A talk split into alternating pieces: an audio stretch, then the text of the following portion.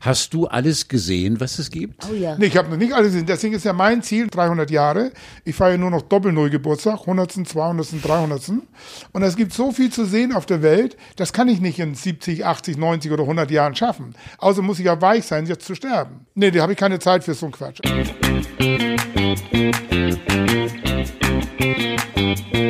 Heute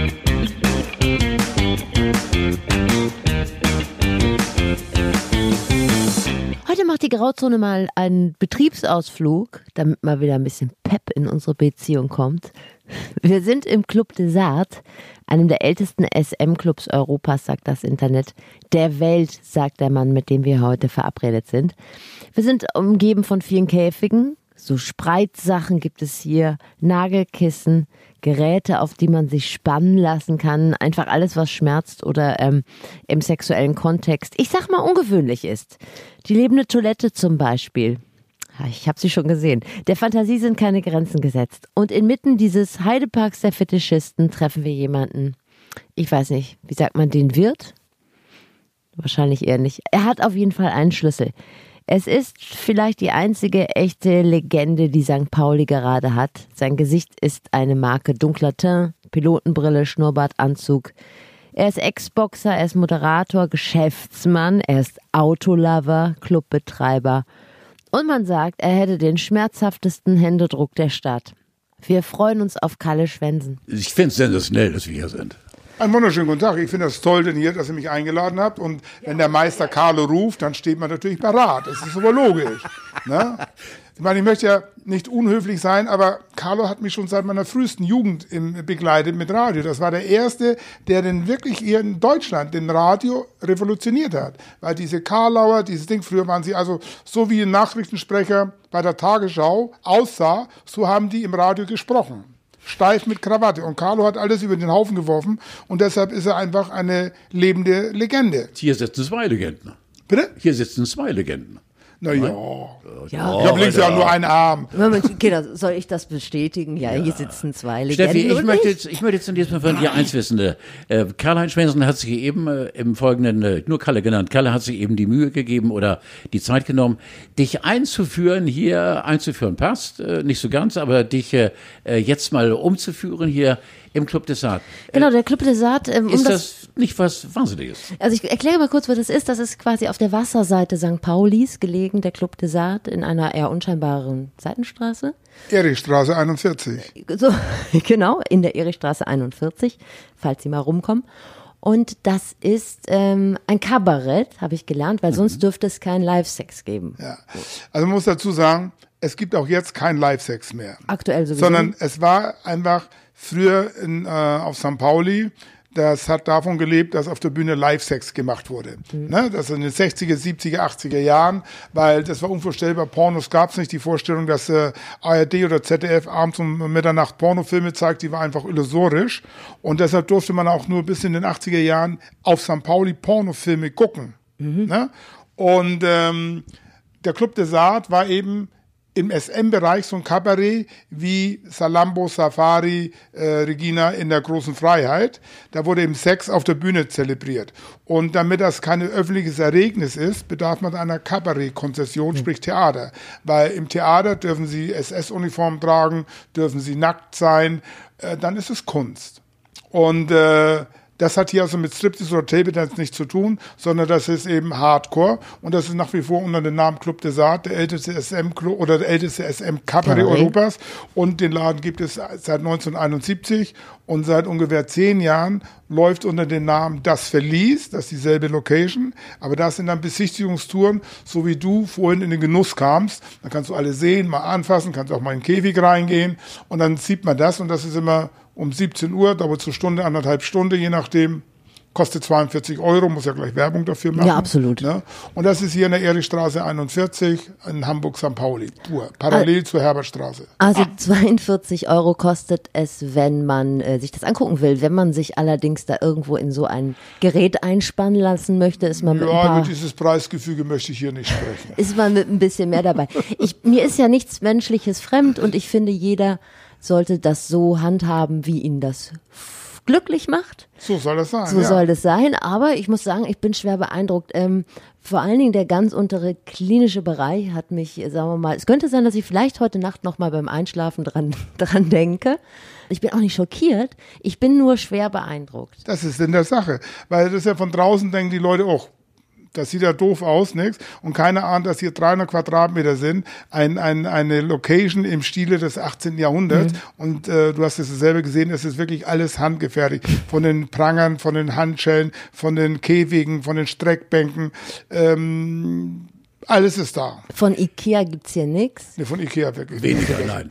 Aber deswegen, wir haben natürlich, es gibt ja auch Leute, die können auch so die einzelnen Verliese anmieten, also Pärchen, zu zweit, zu dritt, zu viert, weil bei den heutigen Ikea-Betten, da ist ja nicht mal mehr ein Pfeiler, wo du jemanden festmachen kannst. Ne? Lass es mich so sagen, Alter, äh, wenn ich da nicht so ganz falsch liege, äh, die Liebe hat ja ganz verschiedene Schattierungen. Wer hier reinkommt, in diesem mittlerweile weltbekannten Club des Hart, der erwartet kein Kuscheln, der erwartet Schmerzen. So sieht das aus. Dafür zahlen die Leute ja. Und es gibt ja genug Swingerclubs, aber da zählen wir natürlich dazu. Bei uns hat es eine klare Disziplin. Das ist eben so. Und das ist halt so SM. Und äh, für mich ist ja alles normal. Ne? Also es gibt Dinge, die mag ich nicht. Es gibt Dinge, die mag ich, aber jeder hat sein Recht auf das eigene, was er will, und da sind wir ganz locker. Es gibt hier nur, was den SM-Rahmen betrifft, gibt es ein paar klare Regeln. Nummer eins ist Diskretion, egal was hier geschieht, es geht nicht nach draußen. Nummer zwei, es wird nichts mit Jugendlichen gemacht, das heißt, wer 17 Jahre ist und 364 Tage, muss noch 24 Stunden warten.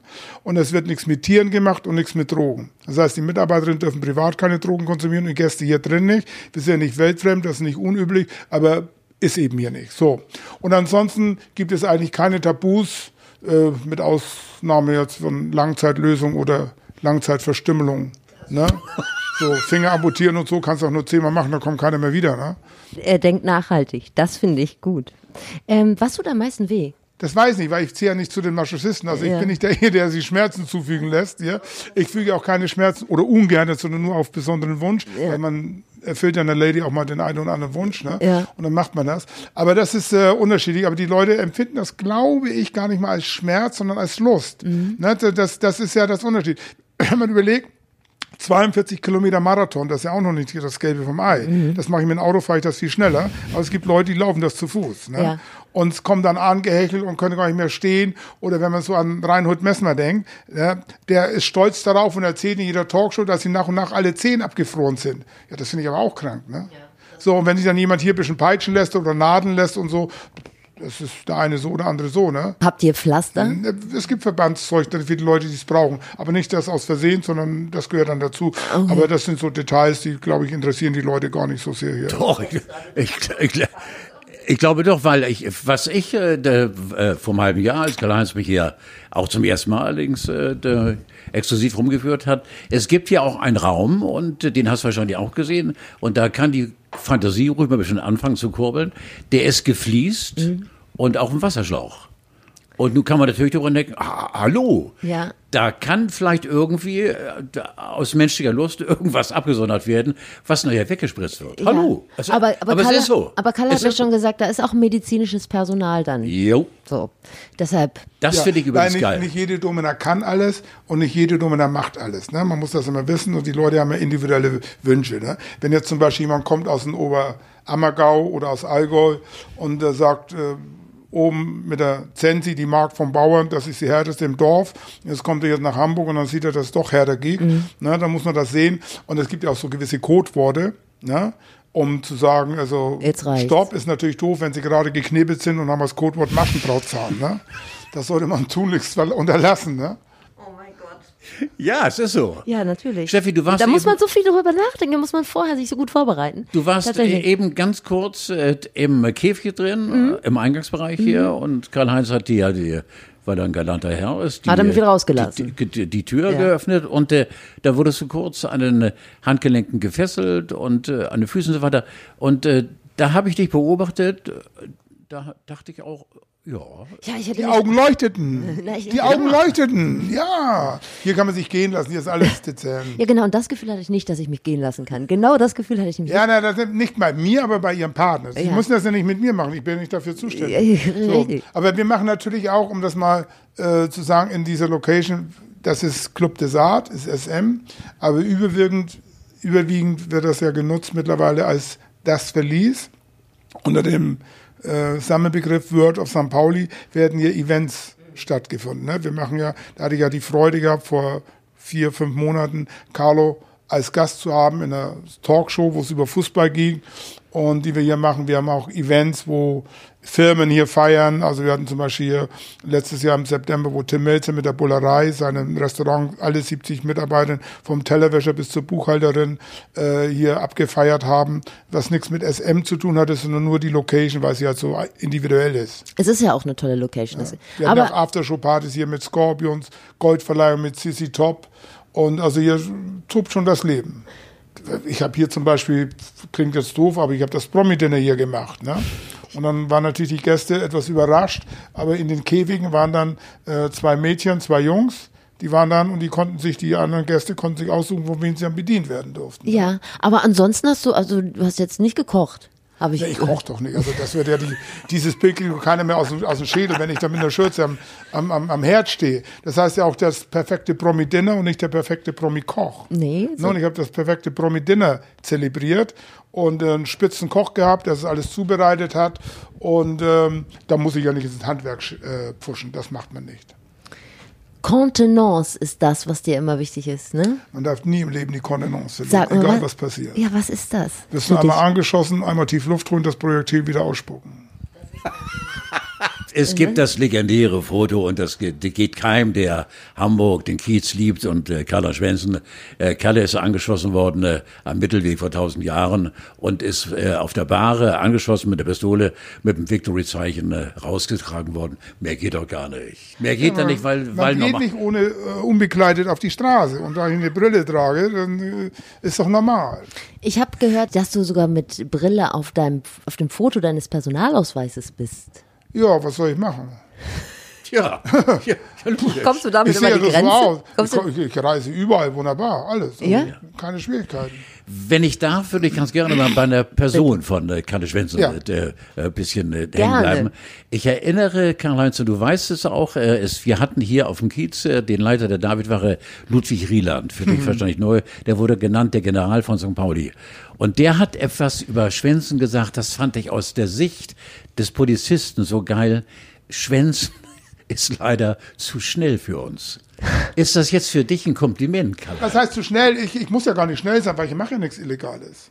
Na, dann können Sie auch bequem über die Straße gehen. Wenn man ein gute, äh, gutes Gewissen hat, dann ist alles okay. Und das ist immer eine Auffassungssache. Ne? Was darf man, was darf man nicht? Äh, St. Pauli hat so seine eigenen Regeln, das finde ich auch gut so. Woher kommt dann aber der Respekt, Alter, den viele vor dir haben? Naja, das ist ja so, ich, ich sage, A, sage ich meine Meinung, zweitens bin ich ein netter Mensch, aber wenn man mir auf die Füße tritt, dann äh, trete ich natürlich richtig zurück. So. Das ist ja normal. Und äh, wenn du keinen Respekt hast, dann kannst du natürlich auf St. Pauli nicht lange überleben. Dann bist du Mitläufer, dann bist du irgendjemand. Das kannst du als machen, als, als ohne jetzt jemanden zu ähm, nahe zu treten. Zu nahe zu treten, denn hier aber so als Türsteher oder wie auch immer, das ist das eine. Aber wenn du ähm, wirklich Respekt genießen willst, dann musst du halt irgendwas im Leben geleistet haben. Und äh, jeder muss wissen, denn hier mit dem kann man das nicht machen. Ja. Und das war bei mir immer so der Fall gewesen. Und äh, deswegen ist es so ganz normal, aber für mich ist es auch nichts Besonderes, sondern das ist halt so mein Leben. Ich, ja. ich habe letztes Mal nachgerechnet, ich bin 41, nee, 49 Jahre auf St. Pauli. Seit 71, man muss sich das mal vorstellen, das ist ein halbes Jahrhundert fast. Ja, ja. Bist du gefährlich, Karl-Heinz? Ich bin nicht gefährlich. Alle Frauen, die mich lieben mich. Das fand ich eigentlich eine ganz gute Frage, Karl. Das ist, so das ist geil. genau das Gleiche. Das ist so also, geil. Wenn, wenn, du eine Pistole nimmst, die da irgendwo liegt, die ist nicht gefährlich. Gefährlich ist nur, wenn du sie dir an die Schläfe hältst und dich unter den Abzug ziehst. Ne? Oder wenn du russische Roulette mit einer Automatik spielst, das ist auch doof. Vielleicht meinst du eher, kannst du jemanden gefährlich werden, der mit deinem Abzug spielt? Na, ich werde jetzt nicht der Staatsanwaltschaft in die Hände arbeiten. Ne? Wunderbarer Satz. ja, es ist das, ist das Geile daran. Ja, Hat genau. sich das verändert, das Leben, wenn du schon sagst, du bist seit 1971 auf dem Kiez? Wie hat sich der Kiez verändert? Der Kiez ändert sich ständig und das ist auch gut so. Weil in den 50er Jahren, also ich hatte ja elf Jahre lang Top Ten Club auf der mhm. Reeperbahn, was jetzt das Mundu ist.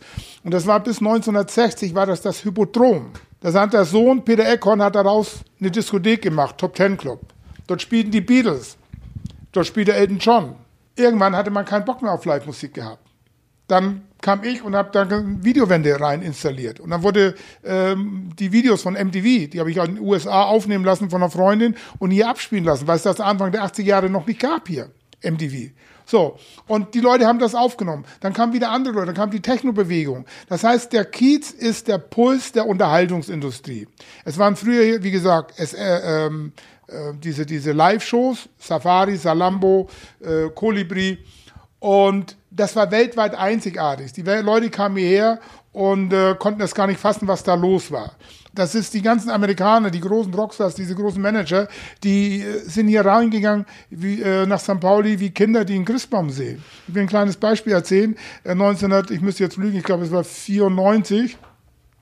94 oder 95 war Sinead O'Connor in Hamburg. Sinead O'Connor, die hatte Anfang der 90er Jahre einen großen Eklat in den USA. Die hat Nothing Compared to You gesungen von Prince und sie ist eine Irin und hat in einer amerikanischen Talkshow gegen die ähm, Verhütungspolitik der katholischen Kirche demonstriert und hat ein Bild vom Papst zerrissen. Damit war sie in den USA tot, aber richtig tot. Selbst bei dem 30-jährigen Jubiläum bei äh, Bob Dylan in den Madison Square Garden wurde sie so ausgebuht, dass sie nicht mal zum Singen kam, sondern sie der Host, also der Gastgeber Chris Christopherson, sie von der Bühne führen musste. Die hatte dann einen Manager gefunden, Ex-Manager von, von, von, von Michael Jackson. Der war leicht übergewichtig, also vergleichbar wie mit unserem netten Kalmund. Und die kam nach dem Konzert zu mir ins Top Ten damals. War auf dem Dienstag oder auf dem Mittwoch. Es war nicht viel los. Sie hatte eine Freundin dabei gehabt, hatte so ihre bisexuelle Phase. Und sagen, Kalle, was können wir denn machen jetzt? Das war abends um halb eins. Und sagt, wir müssen ins Salambo gehen. Das ist etwas Einzigartiges. Sind wir in Salambo. Die Show lief schon. Und nach vier Minuten Sinead O'Connor und, und ihre Freundin fanden das natürlich lustig. Nach vier Minuten war der Manager ein erfahrener Musikmagnat gewesen. Also wie gesagt, Michael Jackson und all diese Leute gemanagt gehabt. Der war wie schweißgebadet, nicht schweißgebadet, sondern wie wenn er aus den, aus den Tiefen des Ozeans auftaucht, klitschenass hier und sagt immer nur, let's go, let's go, let's go. Ich konnte ihm nicht glaubhaft machen, dass das alles legal ist. Er dachte, jeden Augenblick kommt die Polizei, Razzia und die ganze Karriere von Sinner O'Connor ist wieder im Arsch. Das heißt, so attraktiv waren wir hier mit St. Pauli. Das war weltweit einzigartig. Ne? Und auch die ganzen großen Rockstars, die flippten alle aus und fanden, ich habe hier, wie gesagt, verschiedene Events gehabt und so, die auch bei mir so kamen, Richie Sambora und alles. Also, das ist eben St. Pauli, was Einzigartiges. Aber es wechselt natürlich. St. Pauli ist halt innovativ und auch jetzt, wir haben eine beschissene Zeit. Seit 15. März ist alles tot. Auch hier Kneipen, die teilweise aufhaben dürften, machen nicht auf, weil es sich nicht rechnet. Aber ich sage euch, St. Pauli wird auch nach dieser Krise wie Phönix aus der Asche emporsteigen und wir werden wieder alles überstrahlen, überstrahlen weil so wie die Wall Street das letzte ist, was jemals kommunistisch werden wird, so wird St. Pauli das letzte sein, wo kein Entertainment stattfindet. Auseinandersetzung bist du ja nie so aus dem Weg gegangen. Ich wollte mal von dir wissen, so ähnlich wie die Frage, bist du gefährlich, ist meine Frage, wie fühlt sich das an? Was muss das für ein Schmerz sein, wenn man richtig niedergeschlagen wird oder angeschossen wird? Also niedergeschlagen kann ich ja nicht beurteilen, weil ich äh, bin immer derjenige, der das macht, weil ich habe ja keine Lust, niedergeschlagen so. zu werden. Aber wenn man angeschossen wird und man das nicht wenn man angeschossen wird und das nicht vermeiden kann, durch hier den ja. Treffer einzustecken, dann muss man A, tief Luft holen, versuchen, das Projektil auszuspucken ja. und ansonsten einfach denken. Weil irgendwo nach, nach drei, vier Minuten, meine ich jetzt im Ernst, nach ja. drei, vier Minuten setzt dann der Schmerz ein. Okay. Am Anfang hat man erstmal, man weiß, man ist getroffen, ähm, man überlegt, was muss ich machen, damit ich jetzt nicht äh, sterbe mhm. oder damit ich nichts falsche Bewegungen mache, damit das Projektil jetzt nicht irgendwie ähm, was Falsches macht, was ich mache. Also ruhig bleiben und dann denken. Das ist so zum Beispiel, das ist einfach, das meine ich jetzt wirklich, ich meine, an irgendetwas denken, wenn Sie zum Beispiel ein kleines Haushaltsrezept, wenn Sie jemals Kopfschmerzen haben oder Zahnschmerzen, sofort Sex machen.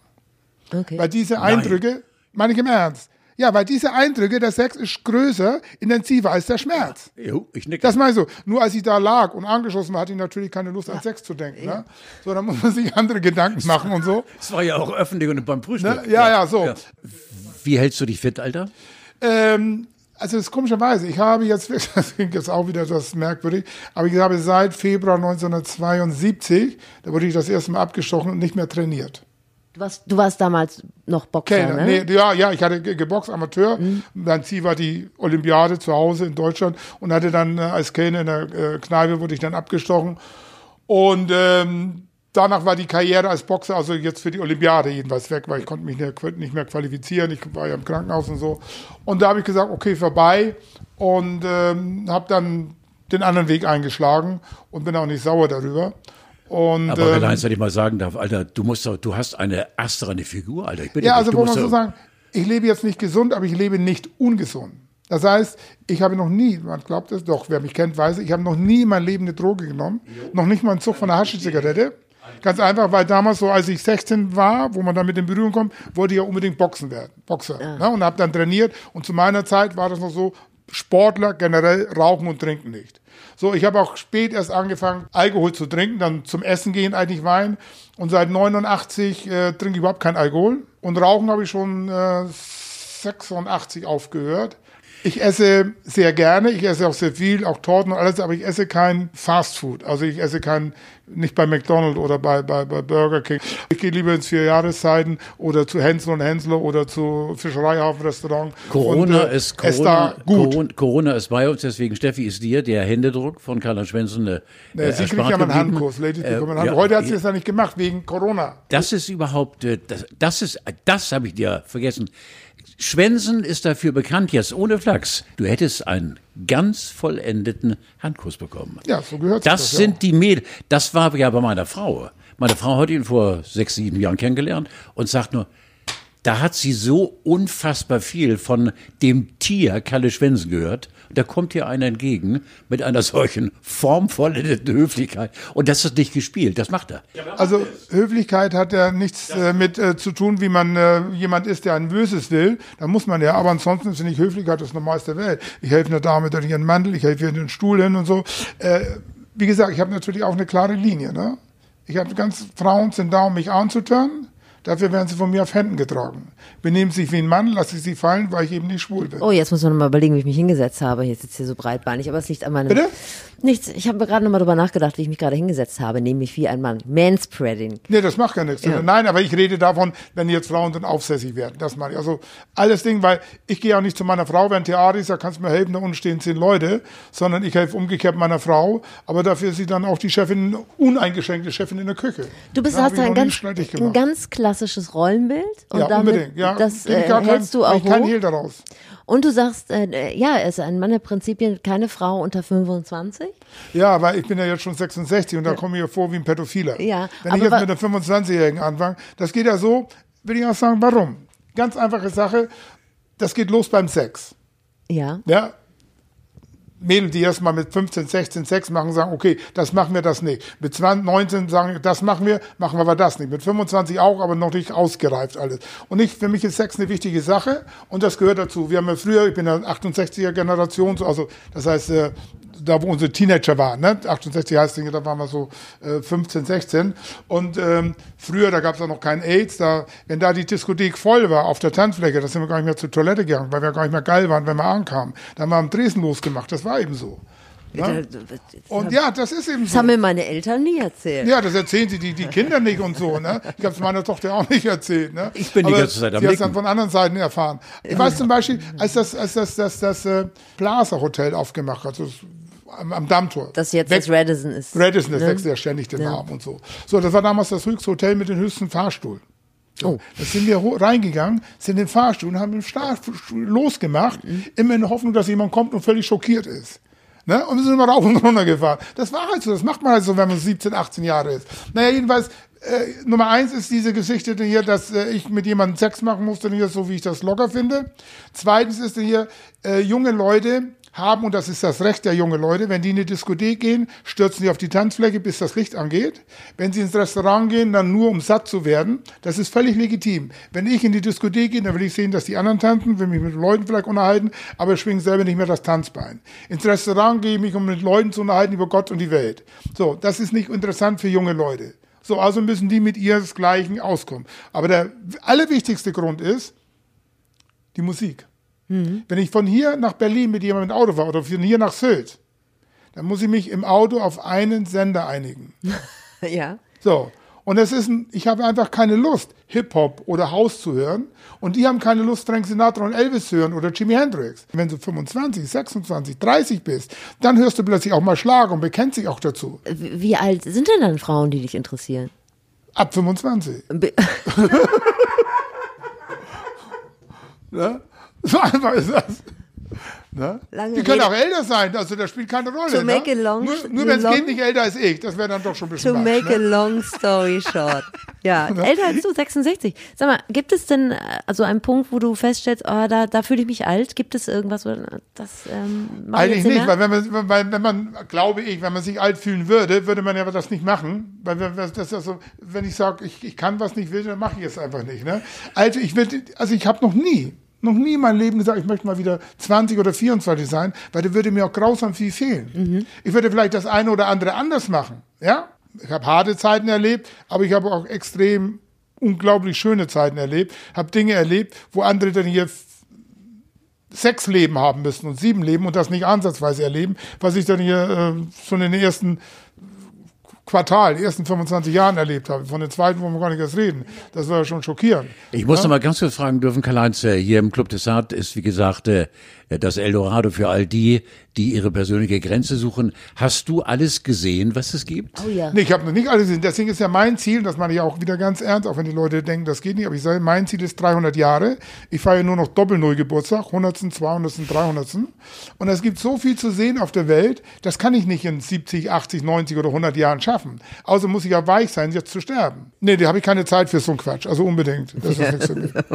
Ich habe so ein schönes Zitat zum Tempolimit von dir gelesen. Das hast du dir selber auf deiner Seite hochgeladen. Was war das? Wo ähm, Steffen Halaschka dich fragt, was du vom Tempolimit 130 hältst. Ach so, ja, in der Stadt auf jeden Fall. ja, Das kannte ich noch nicht. ja, aber das meine ich. Also in der Stadt sollte man sich schon hier an das Limit halten. Ne? Ähm, hast du jemanden, den du sehr verehrst, wo du sagst, den finde ich einfach richtig super? Also verehrt habe ich verehrt. Meinen Großvater und meinen Vater, meine Mutter geliebt. Und wen ich sehr geschätzt habe, was für mich Idole waren, gab es auch nur zwei, Elvis Presley, Muhammad Ali. Du musst gar nicht lange überlegen. Nee, weil es gab ja nur dieses. So, und alles andere mache ich ja selber. ja, gutes Konzept. Du hast Pläne. Was hast du denn vor? Es ist ständig neue Sachen. Ja, Also ne? ich habe hier, zum Beispiel jetzt während dieser Corona-Zeit, kann man ja nichts machen, weil alles zu. Mhm. Ja? Da habe ich, oder bin ich dazugekommen, mal so Fernsehen zu gucken oder beziehungsweise Serien, wo man einfach sonst nicht dazukommt. Äh, ne? Also nachts im Internet werden, kann man die ja dann abrufen, dann hier in, in einer äh, Mediathek vom ZDF und ARD und habe dann mal diese Sendungen geguckt, so die ja ständig alle laufen. Ne? Also was weiß ich, diese ganzen Soko von den Krimis und so. Und da habe ich festgestellt, dass ja jedes der Kochrezepte über einen krustigen Braten ist ja spannender als diese Serien. Ne? Und da habe ich äh, so ein Konzept für eine, mal eine richtig Hardcore-Krimiserie äh, geschrieben fürs Fernsehen. Die im Grunde so wie es das Großstadtrevier ist, nur auf der anderen Seite. Achso, du meinst aus der Sicht der Kriminellen? Oder? Ja, kriminell will ich nicht sagen, wo man so sagen, auf, auf der Seite der Gegenspieler. Ja. Die größten Sachen sind immer die Sachen, ähm, bestes Beispiel, wer war 1928 der Präsident der Vereinigten Staaten? Weiß ich nicht. Wer war der Bürgermeister von Chicago? Wie Willst du, soll ich gleich El Capone sagen? Siehst du? Das weiß man. Man weiß nicht, wer der Präsident war und der Bürger. Aber man weiß, wer El Capone war. Und so ist es im Leben immer. Ne? Das ist, was die Leute interessiert. Und da habe ich gesagt, so jetzt machen wir es und habe das geschrieben und werde dann, ähm, man muss ja dann auch immer an die richtigen Stellen gehen. Ne? Sondern muss dann jemand gehen, der sagt, okay, wir haben Mut. Wenn du die richtigen Leute hast, die sagen, wir haben Eier in der Hose und wir haben ein Konzept, wir finden das gut und wir ziehen das durch, dann funktioniert alles. Du hast es jahrelang vorgemacht. Du warst ein Vorreiter, was jetzt Radio anbetraf hier, wo, wie gesagt, alle wirklich stocksteif am Mikrofon sah, obwohl sie keiner gesehen hat. Aber du wusstest genau, wie sie gekleidet sind und wie sie sind, wie sie sprechen. Und dann kam eben Carlo mit einem Kollegen damals und die haben wirklich die, das Radio revolutioniert. Das muss man einfach sagen. Das, ist, das wird dir im Leben nie einer nehmen können. Hier in Deutschland. Das ist äh, Carlo von Tindermann gewesen. Also das Konzept steht. Ich bin schon gespannt. Und du hast ja Fer Fernseherfahrung. Also du hast meistens dich selber Ja, gespielt, das aber braucht man keine Erfahrung. Das ist ja so, äh, das ist ja so wild ist es nicht. Das machen also, wenn man überlegt, dass andere Leute das auch können, wäre es ja schlimm, wenn ich das nicht kann. ja. ne? Also das überleg mal, wer heutzutage alles im Fernsehen so Sendezeit bekommt. Aber sowas von da zum Beispiel war ja ein richtig schöner Ja, Film. das, Ne? das war so eine Geschichte. Das war zum Beispiel, da riefen die mich an und sagten, ja, da hat jemand ein Buch geschrieben äh, und sie kommt da drin vor, was ich gar nicht wusste. Hat er tatsächlich gemacht und so.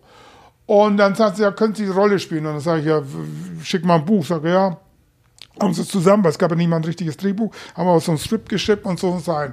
Und das sollte dann eben dieser äh, Kalle Schwenz, also ich, da kommen und dann mit irgendwelche äh, Neonazis bei denen einlaufen. Ich sage, du, das ist nicht mein Ding. Ich sage, wenn mache ich das denn so, wie ich das für richtig halte und mit meinen Leuten und dann äh, ein Neonazi nichts zu suchen. Und dann haben wir das gemacht, haben uns geeinigt, weil ich wollte es überhaupt nicht, ne, weil es ist mal nicht mein Ding. Und dann haben die immer wieder angerufen und immer wieder nach drei Monaten rief dann der Produzent, der war in Urlaub in Portugal und ich war ein Mensch, Schwenden, könnten Sie uns irgendjemand sagen, der das machen könnte? Ich sage, werden Sie mal nicht albern. Wer soll mich denn spielen?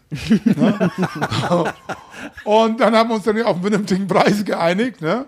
Und dann haben wir das gemacht, war auch sehr locker, die waren sehr nett, sehr, alle, alles äh, sehr freundlich und ich habe nichts weiter gemacht als mich gespielt, Punkt. Und das war so, äh, deswegen war das easy. Ne? Und da haben zwei Leute mitgespielt, die ich sehr schätze, einmal als Schauspielerin Corinna Harfoch, die spielte mit und dann der Bela B., den ich, der selber auch als Schauspieler ja schon was geleistet und als Musiker von den Ärzten ist einfach Augenstück deutsche Kulturgeschichte.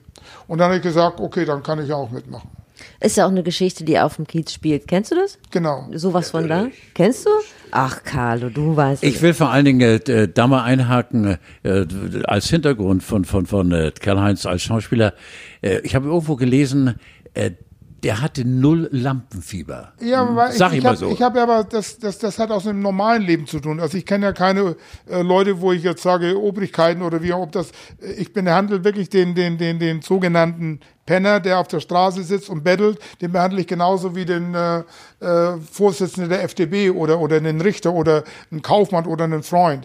Ist er glatt, bekommt ja. er einen Mark, ist er nicht glatt, bekommt er nichts und äh, der andere bekommt einen Arschtritt und dann ist nicht einfach, als das zu machen, was die von dir erwarten. Mhm. Ne? Also man darf mir nicht wirklich, ich bin kein Schauspieler, dagegen habe ich habe mich nie so bezeichnet, sondern Schauspieler sind für mich Leute wie Heiner Lauterbach wie Heinz Hönig, äh, Mario Adolf, Klaus, äh, äh Klaus, äh, Klaus, Claude Oliver Rudolph, Ben Becker, ein Moritz Bleibtreu.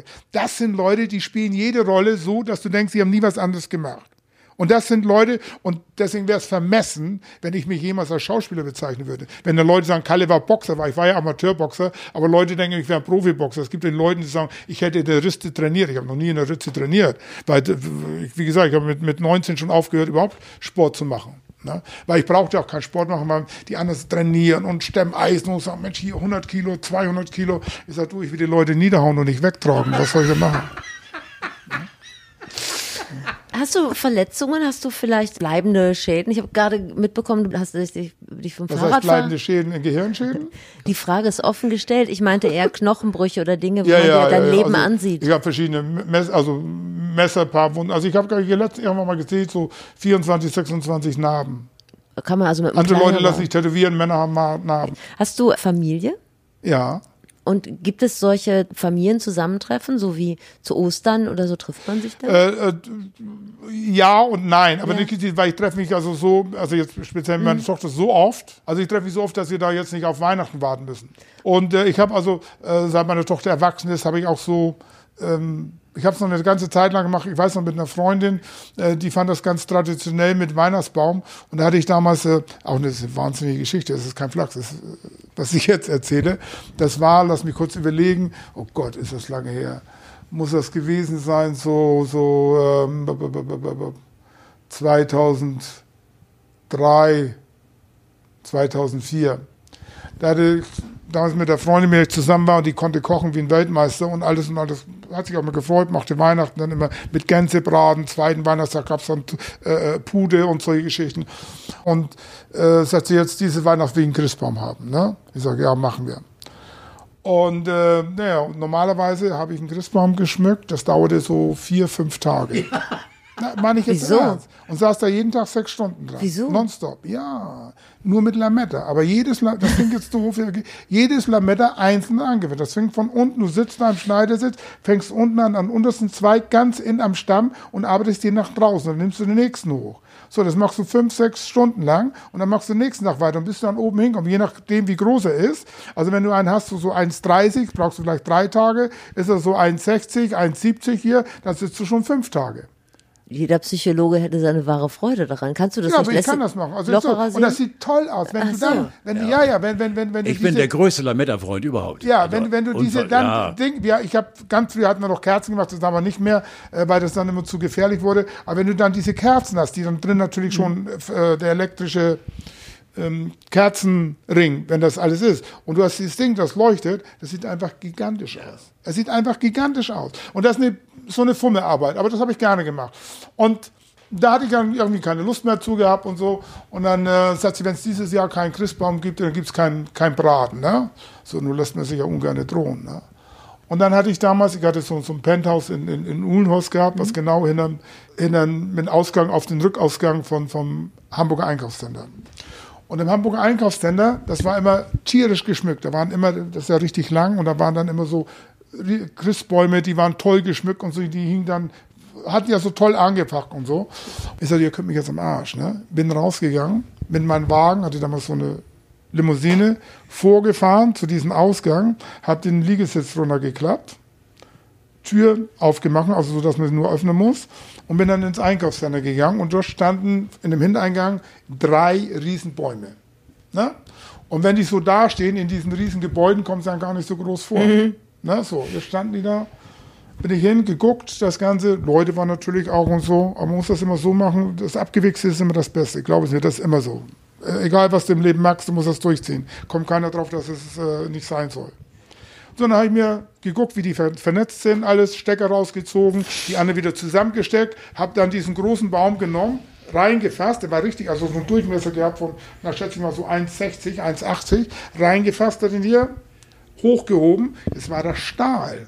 Das waren Stahlbäume, also so, so Ja. deswegen immer ja mit die ganzen, deswegen sahen die so perfekt aus. Relativ schwer und jetzt habe ich das Ding in der Hand. So, jetzt gehe ich raus und jetzt wie ein Slapstick, da ist dann diese Tür zum Drehen, gehe in die Tür, die Leute gucken, ich gehe in die Tür, komme da gegen die Wand und stehe mittendrin. Und die Drehtür bewegt sich nicht mehr. Ne? Dachte, das ist eine peinliche Nummer. Ne? So, dann fiel mir ein, aha, bist wahrscheinlich gegengekommen, hab dann gewartet, dann bewegt sich ja wieder. Ich raus, hin zum Wagen mit ausgestreckten Armen, zum Wagen, festgestellt, nie im Leben kommt das Ding da rein. Also passt nicht rein. Jetzt musste ich außen drum gehen, über den Spielplatz, mit diesen ausgestreckten Armen. Was meinst du, was das für ein Gewicht ist hier, wenn du da so 30 Kilo oder 25 Kilo ausgestreckt am Arm hältst dann hier und musst dann hier jetzt ungefähr, was weiß ich, 300, 400 Meter gehen, bis du reinkommst. Zu mir ein Fahrstuhl. Zum Glück hatte ich so ein Penthouse, wo nach oben mit Schlüssel das ging. So, ich jetzt an. Da sagt meine Freundin als erstes, hast du deine Brille abgenommen gehabt? Ich sage, warum? Na, das sind überall Kameras in dem Ganzen. Ne? Ich sage, das ist mir scheißegal. Das haben die auch wahrscheinlich aufgenommen. So, jetzt war ich so durchschwitzt gewesen, habe dann festgestellt, dass dieser Baum, der passte gar nicht in meinen Weihnachtsbaumständer. Der war viel zu klein. Das war ein richtiges Ding. Das war so ungefähr Durchmesser von ungefähr 20 Zentimeter oder, oder 15 Zentimeter gehabt. So, jetzt bin ich also los. Jetzt erstmal mich umgezogen. Jetzt wollte ich das Auto holen. Ne? Das war stand ja noch unverschlossen. Ich bin hier rüber, ich denke, scheiße, das ist kein Ba- Christbaumständer. Bin reingegangen, hab den Pottich geholt, wo da drin stand, hab den auch geholt und nach Hause gebracht. Ja. ja, den hatte ich dann jahrelang, habe ich dann immer in die Garage runtergebracht, hatte ich so einen Keller gehabt, immer fertig geschmückt, war ganz toll. Ich, das ist verjährt. Das sind ja dann 17 Ja, Jahre. das ist ich habe gesagt, wenn die damals gekommen wären, hätte ich gesagt, ich habe eine Wette gemacht oder wie auch immer. Ja. Ne, aber das war denen wahrscheinlich zu peinlich, ne? Weil das war ja, wie gesagt, abends um 7 Uhr, die hatten noch über eine Stunde auf oder kurz vor sieben und die Leute guckten, aber kam auch keiner auf die Idee, dass es irgendwas Illegales ist. Ne? Ja, und was du sagst eben, wenn es abgewichst aussieht, dann denkt jeder, das ist völlig normal. Hast du damit auch Erfahrung? Ja, da oder kommt was? keiner drauf. Hast du damit auch Erfahrung? Nein, aber ich habe da äh, doch gewisse Parallelen, äh, kann ich durchaus. Da kann Aber ich das ist im Leben egal, es was muss du machst, einfach, das wie. Karl-Heinz sagt, du musst machen und völlig natürlich dabei aussehen. Ja. Äh, Nicht einfach so den Unsicheren, da baut einer den Baum ab. Ja, Ja, okay. das macht jeden Tag einer. Ja, aber die wussten ja nicht, dass er für mich ist. Ne? Ich finde, äh, was mich besonders auch an dieser Geschichte oder jetzt schon ein paar Mal in diesem Gespräch, was mir aufgefallen ist, dass du so ein ganz ähm, exakter Mensch bist, was Zahlen und Daten und so anbelangt. Da hast du einen ganz großen, also sag mal, in deinem Gehirn ist da viel, Ja, also will, das viel will, ich- will ich ganz sagen. Das ist einfach, das kann eigentlich jeder. Äh, weil es ist, wir nutzen ja, glaube ich, nur 25, 30 Prozent und, und, und, und, und unseres Gehirns. Ne? So, wenn ich jetzt 35 Prozent nutze, bin ich ja schon außergewöhnlich. Ne? Mhm. So, und zum Beispiel diese ähm, Autisten, Mhm. ja, die nutzen ja auch nur wenige Prozent. Nur wir benutzen als Beispiel 1 bis 35 und die benutzen dann hier 56 bis 92 Ja. und haben ganz andere Sachen. Die blättern das Telefonbuch und du behältst es. Und bei mir ist es auch so, dass wenn ich mir etwas wichtig ist, dann kann ich mich daran erinnern. Auf den Tag, auf die Zahlen, alles genau. Wenn wir jetzt aber noch 200 Jahre Kalle da Bitte? haben, wenn wir jetzt noch 200 250. Jahre, 250 Jahre Kalle haben, ähm, hast du denn Geld für die Rente zurückgelegt? Sie glauben nicht im Ernst, dass ich für die Rente spare. Wer soll denn das Geld denn hier? Geld muss da, um ausgegeben zu Ja, werden. richtig. Wenn wir das Geld nicht ausgeben, Ja. wovon sollen die anderen Leute Da leben? hast du absolut recht, aber man hat ja Ja, vielleicht ich einfach möchte mal so auch, ein Polster. Oder was im Socken stecken, oder? Ach, Okay, Geld ist ein Tauschmittel. Das können wir alles immer wieder neu anschaffen. Das ist so. Du hast so ein Händchen für äh, Merchandise, oder? Es gibt schöne Sachen. Du hast jetzt die Masken neu. Ach so. Ist das da? Ist Ja, das war Idee? einfach so die Idee. Wenn, also wenn ich jetzt losgehe, ich will ja mich ein bisschen unterscheiden Ja. von den restlichen 82 Millionen. Ne? Also kann ich nicht so eine, so eine, so eine. Außerdem diese ganzen Masken, die das sind, so in Blau, in Weiß, die passen alle nicht zum Untimed. Das sieht scheiße aus. Äh, aber du hast auch T-Shirts zum Beispiel. Ja, das gibt, das hat mal Derbe, das ist so eine, so eine Ja. Hamburger T-Shirt-Firma. Die haben mal angefragt und so eine Kollektion gemacht und das fand ich ganz witzig. Ich sag, warum nicht? Und du bist ja eigentlich auch schon ein richtiger. Also man erkennt dich. Niemand würde sagen, dass Ja, dann war das sind- doof. wieder hier. Früher, Ja, ist schlecht. Ja. Früher musste man sich maskieren. Ja. Ne? Und das, ich weiß natürlich, wenn, aber bei den Banken gibt es ja auch kein Geld mehr zu holen. Ne? Früher musste sich maskieren, um in die Bank reinzugehen. Ich müsste heute nur, bräuchte nur die Brille abnehmen. Ja, und würde keiner erkennt mich. Absolut. Ist da Stärke drauf eigentlich? ja, ja, mittlerweile ja. Ja, Mit ne? 66 Jahren darf man eine Sehstärke haben. Carlo, Es war schön. ich finde, ähm, ich habe ganz viel, wirklich viel gelernt. Also mache ich jetzt demnächst hier nochmal hier meinen mein Master auf dem Lehrstuhl, dann hier, um den Leuten was beizubringen. Hast du, warst du eigentlich gut in der Schule? Äh, ich war nicht schlecht. Also ich, ich, ich habe einen Schnitt gehabt von, glaube ich, äh, 2,3 oder so. Ja. Aber was ich nicht mochte, aber das war, weil ich kam mit den Lehrern nicht klar, werde ich nie vergessen, Herr Stern hieß der, der lief auch immer mit einem weißen Kittel rum als, als Lehrkörper und der war für Physik und Chemie zuständig. Ne? Und das war so, den mochte ich halt nicht. Und der mochte mich auch nicht und das war so, so ein Einvernehmen und deswegen habe ich da auch nichts gelernt. Da habe ich mich also geweigert einfach. Ne? Hast Also du eine, eine Ausbildung gemacht danach? Ja, Feinmechaniker. Feinmechaniker. Feinmechaniker, ja, weil ich habe damals gedacht, man läuft nur rum mit einem weißen Kittel und einer Pinzette drauf, ne, im Ding, weil ich wollte mir nie die Hände schmutzig machen, ne. Und dann musste ich feilen, drei Monate nur feilen, ne, so ein Werkzeughalter, da hatte ich richtig Blasen an den Händen, da habe ich gewusst, das ist nichts für mich. Jetzt habe ich eine Abschlussfrage, Bitte. die muss ich dir einfach stellen, Alter. Unbedingt. Wovor hast du Angst? Eigentlich weiß ich nicht, also ich gar nicht, ich weiß nicht, weil Angst ist ja etwas, was man nicht haben muss. Wenn man halbwegs vernünftig durchs Leben geht, dann geht man Sachen, vor denen man Angst haben sollte, äh, aus dem Weg. Das heißt also, ich würde jetzt nicht äh, beim Formel 1 Rennen über den Hockenheimring laufen. Also brauche ich davor keine Angst haben. Und ansonsten ist es nicht, ich habe, äh, weil sterben will ich nicht, also brauche ich, auch, brauche ich keine Angst vom Sterben haben.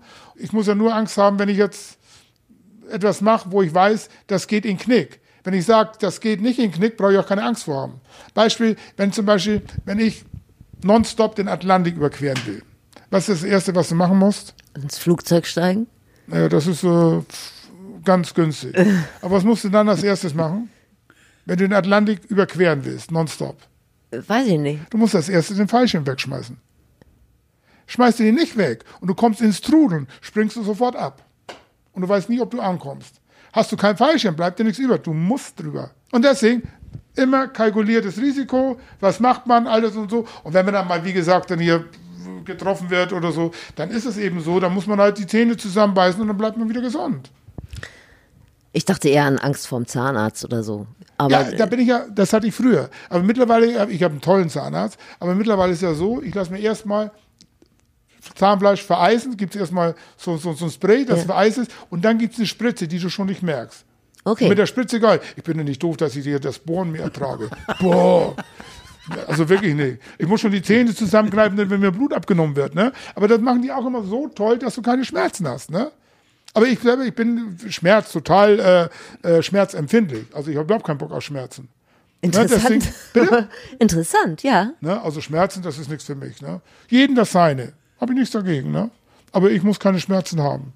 Das ist für mich ein, das beste Wort zum Ende dieses wunderbaren Gesprächs mit äh, Karl Schwensen. Ich finde das sehr nett, dass du uns eingeladen hast und dass, Ja, ich finde nett, dass ich von euch eingeladen wurde und betrachte es als eine außergewöhnliche Ehre von dir, lieber Steffi, um von Carlo dazu eingeladen worden zu sein, weil Carlo ist es klingt jetzt doof, weil er jetzt hier sitzt, aber ich würde es auch sagen, wenn er nicht, der Carlo ist wirklich einer meiner Heroes gewesen, was Radio anbetrifft, weil ich habe dich wirklich seit Anfang der 70er ist auch die Stimme, die hat sich auch nie verändert, das darf man auch nicht vergessen. Gibt ja auch wenige Moderatoren, die über 50 Jahre die gleichen Stimmlage haben. Und du bist, Alter, für mich seit Jahrzehnten ganz schlicht und ergreifend eine Größe. Ja, obwohl ich nur 1,76 bin. Schiedegold. Du weißt, wie es meine. Ja, ja, ja. Ne? Vielen Dank. Ciao, Aber ich wollte, ich wollte nie eine Größe. Na, lassen wir weg.